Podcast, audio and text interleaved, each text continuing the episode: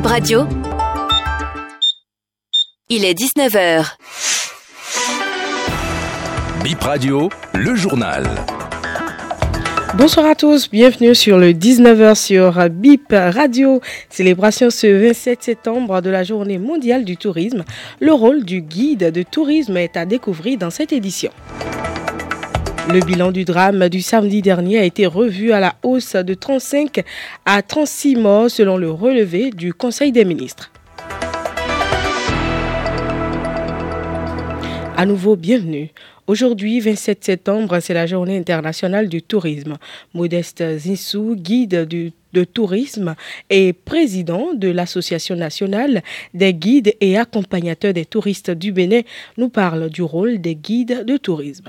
Mon métier, c'est d'accompagner, euh, de faire visiter les touristes, tout simplement du point A au point B. Je peux être guide local ou guide accompagnateur ou guide euh, conférencier. Je peux travailler sur des sites touristiques un peu ou accompagner des visiteurs. C'est un métier, un métier euh, très complexe. Ce qu'il faut dire que nous, on les fait soit à pied ou soit en voiture ou soit dans les forêts. Euh, on bouge beaucoup. Ça dépend un peu du thématique que le touriste a bien sûr en fait envie de faire. Donc euh, nous faisons notre travail soit sur nos lieux de visite, c'est-à-dire sur les sites, ou quand nous sommes guides accompagnateurs, on est obligé d'accompagner le touriste de point A au point B, ou quand on est des guides conférenciers, voilà, ça c'est encore autre chose, euh, ou quand on est, on est des guides de safari, un peu tout ça.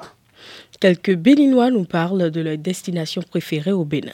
Oui, au Bénin, nous avons beaucoup de sites touristiques aujourd'hui. Nous avons la cité de Ganvier, nous avons le Tata Somba, nous avons le Parc Panjari, nous avons tout récemment un grand site touristique euh, qui s'appelle Agualand. Je préfère le, site d'Agualand parce que c'est un complexe touristique qui comprend beaucoup d'espèces euh, animalières. Ça fait déjà deux mois que j'y étais, c'est merveilleux. Bon, en fait, le dernier voyage que moi j'ai fait, c'est à Tassa et à Savalo, même à Ouida aussi. C'est bon, le Ouida, on peut dire ça. La Cannes 2027 échappe au duo Bénin-Nigeria. La CAF a attribué l'organisation de la Coupe d'Afrique des Nations 2027 au trio Kenya-Ouganda-Tanzanie.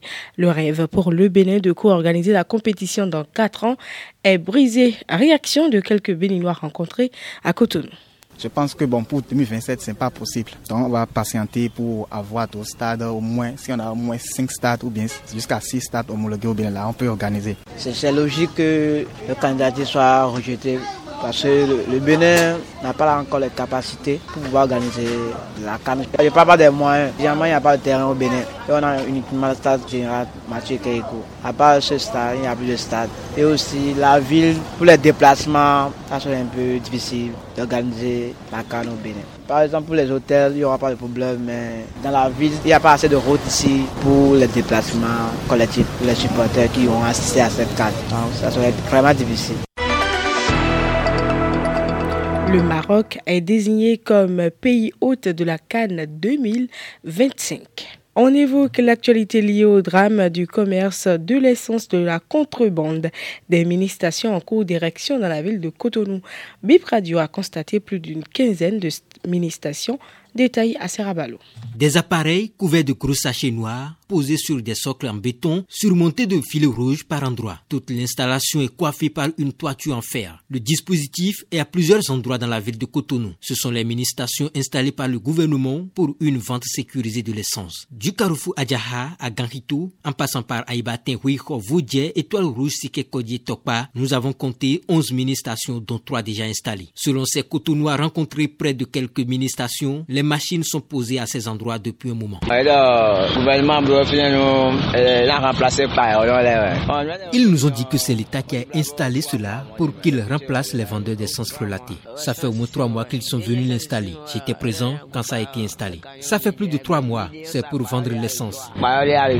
Du Agla premier pont au carrefour de la pharmacie Les Archanges, nous en avons remarqué six et une sur l'As Archange à Kobato. Certaines munistations ne sont pas encore totalement Quelques cotonnois en profitent pour faire des doléances à l'endroit de l'exécutif. Comme c'est un dispositif pour vendre de l'essence afin d'éviter l'essence frelatée, c'est une bonne chose. Je souhaite qu'avec ce projet, le gouvernement ramène le prix du tailleur au même prix que l'essence à la pompe. Mais si ça doit être vendu au prix actuel du frelaté, ce sera compliqué. Faudrait que le gouvernement implique les vendeurs d'essence de la contrebande pour qu'ils ne se retrouvent pas au chômage. Selon le ministre de l'économie et des finances, des dizaines de milliers de mini-stations ont été commandées et 2000 sont déjà livrées. BIP Radio apprend de bonnes sources qu'une convocation de la police a été adressée aux propriétaires de l'entrepôt d'essence qui a pris feu samedi dernier à Sémécraqué suite au drame. Euh, le bilan a été revu à la hausse. 6 morts et 23 brûlés sévères à la date du 26 septembre 2023. Il s'agit de Béninois et de Nigérians. Les enquêtes se poursuivent.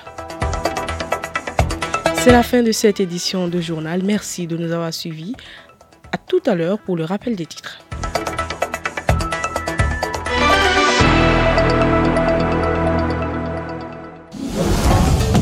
Bip Radio la radio qu'on ne quitte jamais.